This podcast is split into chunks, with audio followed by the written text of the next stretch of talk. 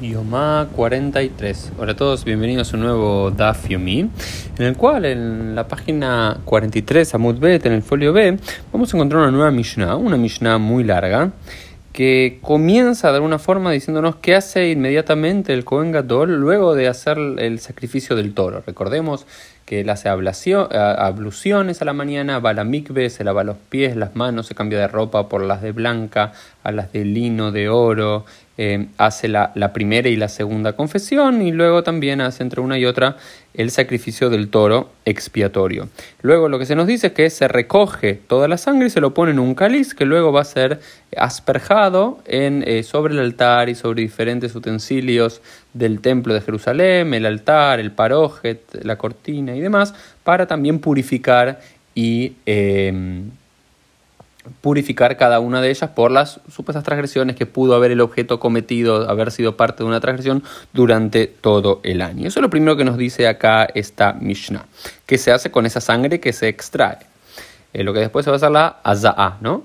Pero luego lo más interesante que encontré en esta Mishnah, que es muy, muy, muy larga y que después la quemará la, la va a analizar un poco, tiene que ver con algunas diferencias de diferentes objetos o diferentes cantidades de objetos que son utilizados todos los, el resto de los días del año para las abodot, los trabajos del templo, que son similares o idénticos a los de Yom Kippur, pero en Yom Kippur, por la santidad de ese día, siempre se utilizan materiales más nobles y o mayores cantidades o mejores productos para marcar la diferencia.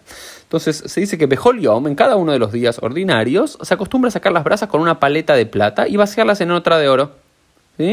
Eh, digamos, entra en plata y sale en oro, ¿no? las brasas que se ponen sobre eh, el altar para darle calor, para quemar los sacrificios. Sin embargo, en, todos los días es de plata y luego se lo saca con una de oro, pero en Yom Kippur es de oro de entrada y de salida. Se los mete con una bandeja de plata y se lo saca con una bandeja, eh, perdón, se lo saca, se lo mete con una bandeja de oro y se lo saca con una bandeja de oro. Nuevamente Yom Kippur, un día en el cual ya dijimos que los ropajes del Kohen Gadol son especiales y mientras más especiales, mientras más caros, eh, mejor y también los materiales que se utilizan para tal fin. En los días ordinarios se remueve con una paleta de 4 kaf de contenido y las vacía en otra de 3 kaf, pero en el día de hoy, en el día de Yom Kippur, eh, se remueve con una paleta de 3 kaf y, con eso se lo introduce. Hay como una diferencia de cantidad de, las paletas esas que introducían las brasas del tamaño. En Yom Kippur era un poquito, tenía 3 y 3. Bien. Em, otra de las diferencias en los días ordinarios, todo el resto de los días del año, eh, es, un, es pesada. En el día de hoy es ligera. Digamos, la, paleta antes era como muy pesada durante el año, pero en Yom Kippur es una paleta más ligera. ¿Por qué? Seguramente para que el Kohen Gadol no se fatigue por esta razón.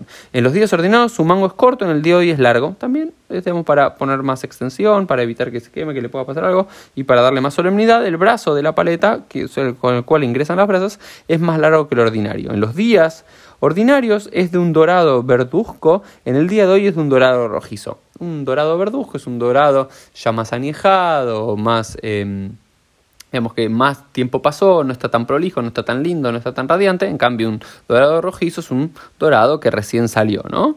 Digamos, eh, recién forjado. También una idea de que se utiliza no solamente oro, sino un oro fino y nuevo.